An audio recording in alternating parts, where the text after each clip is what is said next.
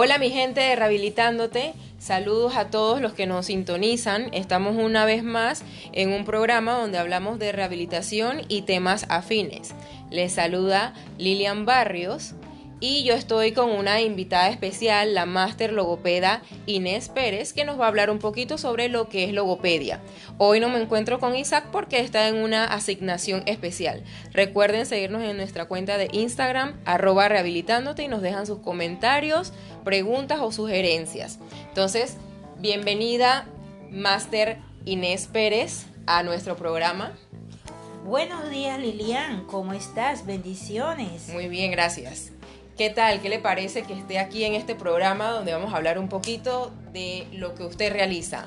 Me parece muy bien y les doy la gracia por la invitación. Explíquenos un poquito qué es usted, cuál es su título y qué es lo que usted hace. Muy bien. Yo soy máster logopeda con especialidad en afasiología. Estudié en Rusia, Moscú y laboro en el Complejo Hospitalario Metropolitano Dr. Arnulfo Arias Madrid en la especializada en el Servicio de Medicina Física y Rehabilitación. ¿Tiene mucho tiempo de experiencia? ¿Cuántos tiempo tiene más o menos? Sí, como no, ya tengo 25 años de estar trabajando en la Caja del Seguro Social, específicamente dentro de mi especialidad con pacientes afásicos. Ok, perfecto, licenciada. Entonces, cuéntenos un poquito. ¿Qué es logopedia? Así en una terminología bien sencilla para que todos nos entiendan y a la vez respóndanos si existe alguna diferencia entre decir logopedia, terapia de lenguaje y fonoaudiología. Muy bien, ser logopeda es un neuropsicolingüístico. Nosotros estudiamos cinco años de carrera más la especialidad. Para ser logopeda tienes que ser la, la licenciatura y la especialidad en el lapso de 8 años. Muy bien, la diferencia es que un terapista de lenguaje solamente estudia dos años, es un técnico. Un fonoaudiólogo solamente estudia máximo de 3 a 4 años. Y ellos no tienen especialidad, solamente tienen licenciatura. El logopeda sí tiene que tener la licenciatura y la especialidad, si no, no se gradúa. Un logopeda es un especialista en voz, habla y lenguaje. Un fonodiólogo estudia lo que es audición, voz y lenguaje. Nosotros, los logopedas, manejamos más la parte del cerebro y los fonoaudiólogos manejan más la parte de audición. Ok, perfecto. Licenciada, esto, usted mencionó que usted es especialista en afasias. Explíquenos un poquito qué es una afasia. La afasia es un trastorno de lenguaje producido por un daño cerebral adquirido. Entonces, eh, cuando nosotros estudiamos logopedia, eh, hay los diferentes tipos de trastornos del lenguaje. Si tú te quieres especializar en voz, te especializas en voz. Si te quieres especializar en habla, te especializas en habla. Si te quieres especializar en lenguaje, te especializas en lenguaje. Entonces yo opté por hacer la especialización en lenguaje en la parte de las afasias. Las afasias, como le dije anteriormente, es un trastorno de lenguaje producido por un daño cerebral adquirido por diferentes tipos de enfermedades. Ok, perfecto. Entonces, esto cuéntenos. Usted habla de daño cerebral adquirido. ¿Qué tipo de patologías son las que frecuentemente usted ve que tienen estos problemas de afasia? Muy bien, vemos eh, la enfermedad cerebrovascular o ACV, como dicen, vemos un trauma cerebroencefálico, vemos eh, personas también con problemas de la esclerosis múltiple, vemos también enfermedad de Parkinson y esto Alzheimer, ¿verdad? Pero sobre todo eh, las neurismas también y estos, los tumores malignos, etcétera. Y de allí los pacientes presentan alteración en el lenguaje. Entonces, cuando recae en la parte del lenguaje comprensivo o expresivo, ¿verdad?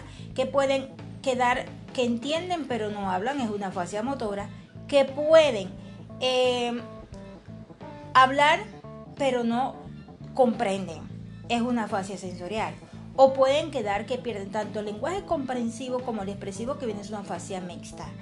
Entonces, allí interviene el logopeda, porque somos, por lo menos yo que tengo la especialidad en las afasias, intervengo con evaluación, exploración, evaluaciones y la rehabilitación.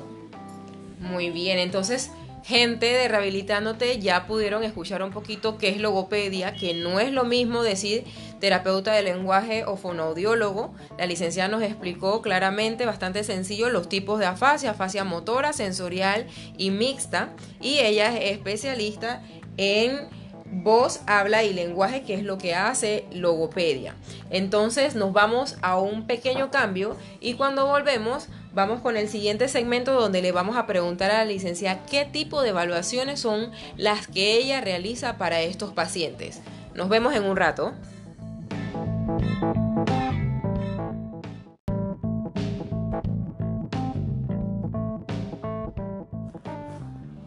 Estamos de vuelta, mi gente, Rehabilitándote en el segundo segmento, recordándoles que estamos hablando de lo que es logopedia con la máster Inés Pérez y en esta ocasión entonces nos va a hablar un poquito sobre cuáles evaluaciones realiza y cuál es su tratamiento a seguir con estos pacientes de daño cerebral adquirido que son los que ella usualmente ve. Muy bien, Lilian. Yo utilizo dos test, el test de Boston y el test de Luria. El test de Boston lo hago por normas, puesto que es el que se utiliza aquí en el continente americano y algunos países de Europa, no todos. En realidad, el test de Luria se utiliza mucho en los países de Europa. Yo fui formada en la escuela luriana del fundador eh, dentro de la, un gran investigador neuropsicólogo que fue Alexander Romanovich Luria. Entonces, eh, me utilizo el test de Boston por norma, pero en sí yo aplico después el test de Luria. En el test de Luria yo eh, le hago al paciente su evaluación, su exploración logopédica y luego hago la, el test. la diferencia entre el test de Boston y el test de Luria es que los ambos son extensos pero el test de Luria te lleva específicamente donde está el daño cerebral del paciente, en la cual directamente se realiza el plan de rehabilitación específicamente donde está el daño en el cerebro. El test de Luria también te da eh, pistas, pero no va específico donde está el daño. Tienes que seguir investigando mucho más.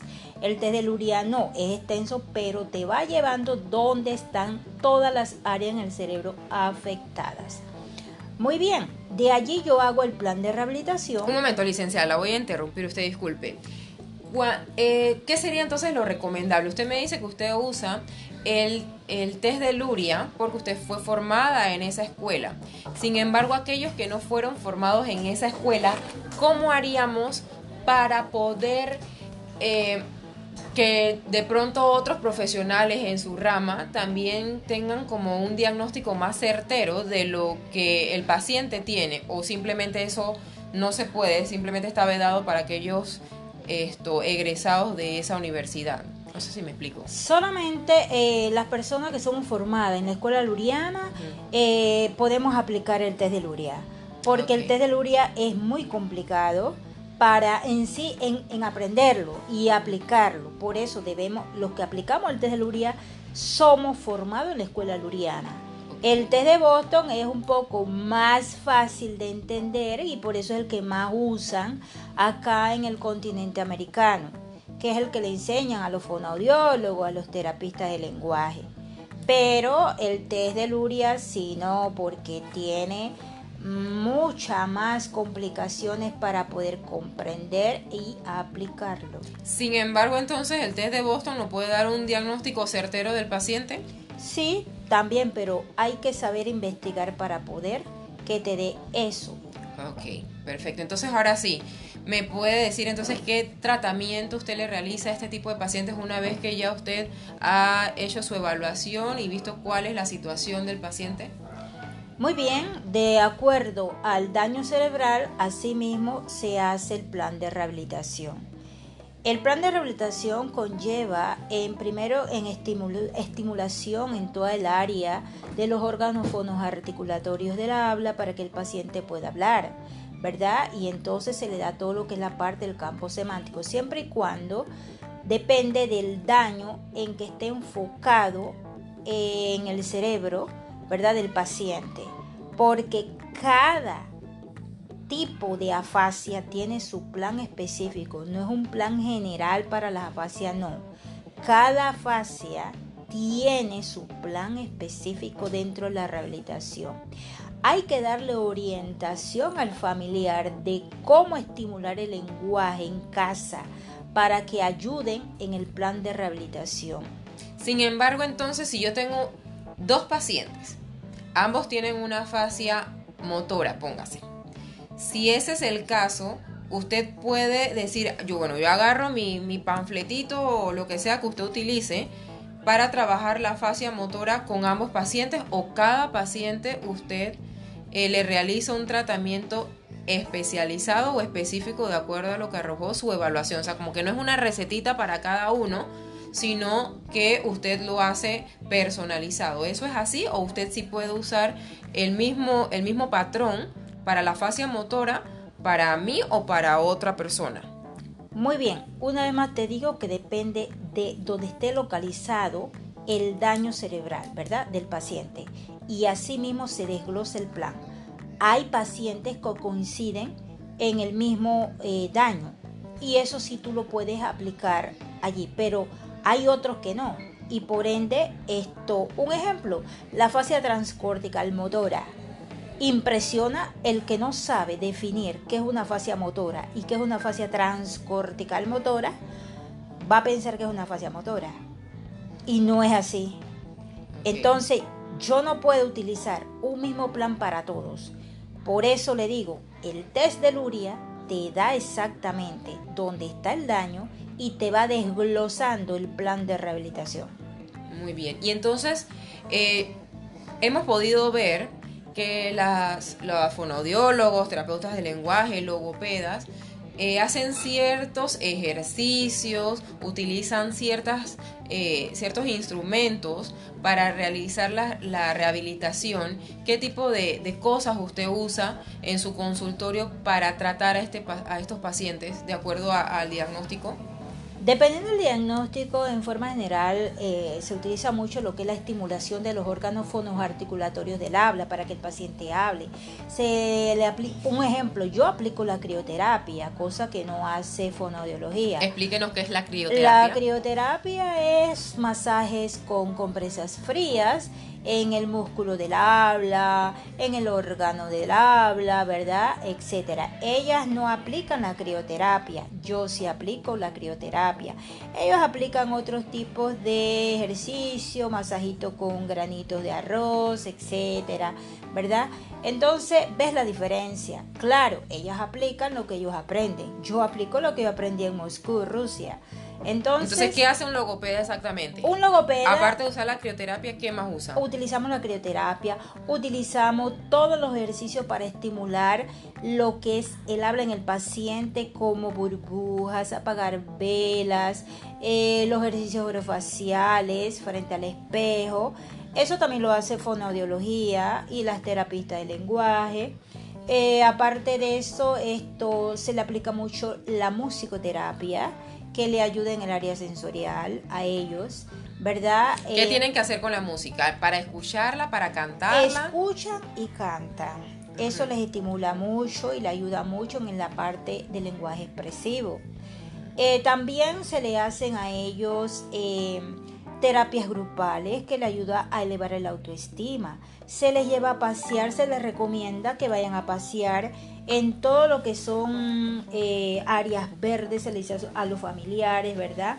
Eh, articulación frente al espejo de las vocales, etcétera. Eso es muy importante. O sea que siento que más que nada son así como muchos movimientos de la cara, tipo masaje y esto para permitirle que el paciente entonces logre el habla. Exactamente. Ok, muy interesante. Amigos, ya saben un poco lo que hace la licencia, las evaluaciones que utiliza. Ella específicamente son la de Boston y la de Luria, que es como un plus por esto, la escuela en la que ella se formó. y pues los tratamientos cómo los realizan. Utiliza hielo, utiliza esto, movimientos. La música licenciada no me dijo si es un tipo de música específica o que sea afín con el paciente. En primer lugar, utilizamos todo lo que son los sonidos eh, naturales del agua, del viento, del mar, relajar en sí un cerebro afectado, ¿verdad? Y luego se utilizan canciones específicas que le agrada al paciente para que ellos puedan estimular el área, para que ellos vayan esto cantando, vayan mejorando su lenguaje expresivo. Ok, perfecto. Entonces un tema muy interesante el que estamos tratando hoy día. Vamos a irnos a un nuevo cambio y a la vuelta entonces vamos a pedirle que ya para finalizar entonces la licenciada nos diga algunos tips que se le pueden dar a los familiares para ayudar a estos pacientes en el tratamiento en casa, ya sea porque a veces las citas están muy lejos o porque de pronto sirve para esto apoyar al, al profesional en lo que le está haciendo al paciente y pues salga más rápido de la situación en la que está. Volvemos al cambio.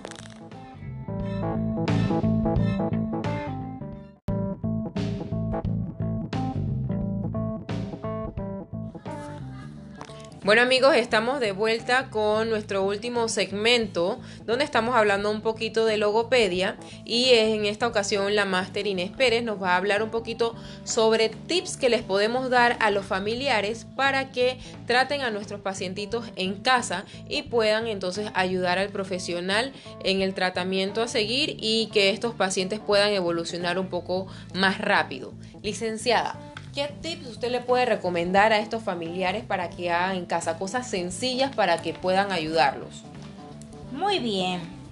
En primer lugar, debemos de saber que cuando un familiar pierde el habla y no se puede comunicar con uno, es muy difícil. Entonces, yo le recomiendo que mientras le llegue la cita para lo que es eh, terapia de lenguaje, puedan utilizar con ellos eh, estimulación en todo el área del músculo del habla, ¿verdad? Dar masajes con unas bolsitas que le echan agua fría y le dan masajes alrededor del cuello y también en la cara y la boca. Luego le van a dar pequeños masajes con la yema de los dedos, de los dedos de arriba abajo. Y después le ponen a chupar cubitos de duros naturales, sin azúcar, ¿verdad? Solamente la fruta. Y ellos al chupar el cubito de hielo van a relajar su lengua. Luego van con ellos a hacer burbujas, a soplar vela poco a poco, hacer movimientos de abrir y cerrar la boca, sacar y meter la lengua, mover la lengua de un lado al otro, escuchar músicas eh, bien suaves, hablarle de cosas bonitas, ¿verdad? Hablarle de lo que a ellos más les encanta, de incorporarlos inclusive dentro a todas las actividades dentro del hogar. No porque le dio un derrame hay que aislarlo, al contrario, aquí no ha pasado nada y deben de ir a la, mesa a comer cuando están comiendo, llevarlos a pasear áreas verdes. Inclusive, cada vez que le hablen al paciente, aunque el paciente no entienda, no hable, de todas maneras, hablarle de cosas bonitas, darle mucho amor. El paciente con una discapacidad, la medicina perfecta es el amor que se le da, el cariño, la atención, no aislarlo. Eso es muy importante. Esa es la primera medicina. Muy bien. Los movimientos de la lengua es importante y cómo estimular, como les dije anteriormente. Muy bien, si su familiar entiende o comprende y no habla, inicia con los ejercicios antes mencionados y luego enseñarles a pronunciar las palabras con figuras. Las figuras que sean bien claras como si fueran eh, la misma fruta, ¿verdad? O están en casa, utilizar la piña. Escribir la palabra piña, mostrar el material concreto.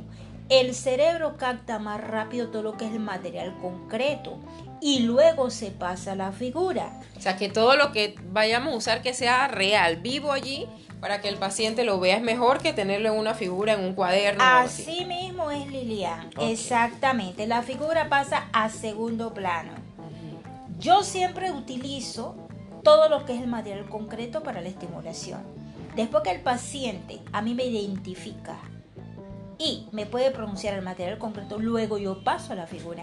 ¿Ves la diferencia? Cuando yo va directo a la figura, yo no. Yo voy directo al material concreto, porque el cerebro capta más rápido el material concreto, a lo real, como dijiste. Muy bien. Si su familiar habla, pero no comprende, inicia con identificación las cosas mostrándoselas. Ejemplo, muestre un tomate, luego la figura de un tomate y después la palabra tomate. También se le dan órdenes sencillas que realice frente al espejo. Tócate los ojos, saca la lengua, tócate la cabeza, tócate las orejas, sonríe, señala el techo, señala la puerta, señala la ventana.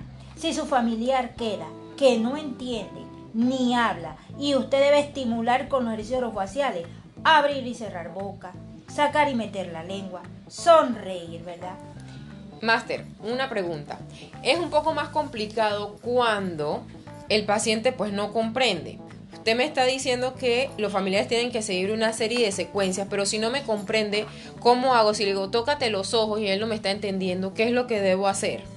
Muy bien, vuelvo y repito, si su familiar habla, pero no comprende, habla en incoherencia, Inicie con identificar las cosas mostrándoselas. O sea, yo le digo los ojos, me lo enseño a mí y que él intente hacer el modelo que lo que estoy haciendo yo. Exactamente, inclusive usted va a agarrar la mano de él y usted va a hacer el mismo movimiento con la mano de él, simultáneo frente al espejo. Y así todas las cosas. La parte más difícil es la parte del lenguaje comprensivo no es fácil, es arduo, pero uno se pone los guantes, como decimos, y al final nos quitamos los guantes cuando hemos logrado que el paciente comprenda. Pero todo se hace a través de la imitación, con todo. Es importante, como te dije, que si su familiar queda que no entiende ni habla, usted debe estimular con los ejercicios orofaciales Usted misma abre la boca y le va abriendo la boca a él frente al espejo. Usted saca la lengua y le va tratando de sacar la lengua a él, estimulándolo con diferentes sabores para que vaya sacando la lengua. Luego usted sonríe y le ayuda a él a sonreír con los dedos de su mano frente al espejo. ¿Cómo hacemos para hacerle los movimientos de la lengua? tengo que usar algún, qué sé yo, depresor o, solo las paletitas. ¿Cómo hacemos para sacar esa lengua de la boca? Utiliza caramelos, ¿verdad? Si el paciente es diabético, hay caramelos sin azúcar. Entonces usted utiliza esos caramelos para que él, para que él pueda sacar la lengua. Un paciente no, tú le das la orden porque él no comprende, te habla incoherencia Estamos hablando de el área sensorial afectado, ¿verdad? Porque él no comprende. Pero sí te habla, te habla incoherencias. Pero tú tienes, tú le pones un caramelo en los labios y él va sacando la lengua por el dulce. Ahí tú vas dando, tú vas diciendo esto sacar la lengua y hasta que al final de tanto hacerlo vuelve a realizar la orden. No es de hoy para mañana, no esa es el área más difícil de trabajar en la rehabilitación, pero sí se logra porque en esto hay que ser perseverante y tener lo que se dice paciencia, amor. En esa misma línea, Inés. Entonces, ¿con qué frecuencia deberíamos realizar este tipo de ejercicios en casa? Muy bien, debes de hacerlo lo más que puedas. Solamente dejar un espacio de una hora descansar el cerebro, cuando tiene una alteración, necesita constantemente estímulo. deja de descansar una hora y vuelves a realizar la terapia. O sea, una hora sí, una hora no debería estar haciéndolo. Exactamente. Descanso una hora y por cuánto tiempo realizo el ejercicio? El ejercicio en sí es un plan de rehabilitación que yo le hago a cada paciente dependiendo del daño cerebral, como te dije, que el test de Luria me conlleva a mí específicamente en eso. Me da el daño y me da el plan de rehabilitación, a diferencia de Boston. Boston te da el, el, el daño pero te cuesta más para hacer el plan de rehabilitación. Tienes que seguir investigando para hacerlo. Entonces, ¿qué hacemos? Eh, me has dicho, ¿no? De que cuando el paciente eh, tiene, por lo menos le pones articular las vocales con la figura, le va haciendo la forma como se articula la vocal A, le pones la figura que es abrir la boca y articular A, sonidos de largos. Pero ¿cuánto tiempo me debo demorar yo en todo ese proceso? Entre que le pongo el hielo, le pongo la frutita, le pongo todo eso, ¿cuánto? ¿30 minutos? ¿45? Ahí. La rehabilitación en sí de mi plan estratégico son 40 minutos, porque un paciente se puede cansar de la misma cosa. O sea que hacemos 40 minutos de tratamiento, descansamos una hora y volvemos a repetir y así durante todo el día. Exactamente. Ok, esto, licenciada, no sé si esto está en línea con lo que estamos hablando o es otro tema, pero ¿hay algún tipo de comida en especial que hay que darle a ese paciente, si es sólido, semisólido, líquido, o no hay ninguna diferencia? Ya ese es otro tema cuando hablamos de deglución. Ese es otro tema, ya esa es la parte deglutiva. O sea que estos pacientes pueden comer su comida regular. O sea, hay pacientes de por lo general, eh, pacientes con daño cerebral, que por lo general siempre tienen problemas de disfagia por lo general, no todos, algunos, pero en su gran mayoría. Pero, es decir, que aquel que no lo tenga, le damos su comida regular y hacemos todo lo que acá hablamos de hablar. Pero el que tiene problema de evolución, ya la cosa es diferente. Perfecto, entonces eso ha sido todo por hoy. Creo que ha sido bastante nutrido. Gracias, Master Inés Pérez, por su tiempo y esto por, por enseñarnos bastante. Creo que está bastante claro todo lo que nos acaba de decir. Ya en algún otro momento, pues la tendremos que invitar también para que nos hable un poquito de devolución, que sería interesante también.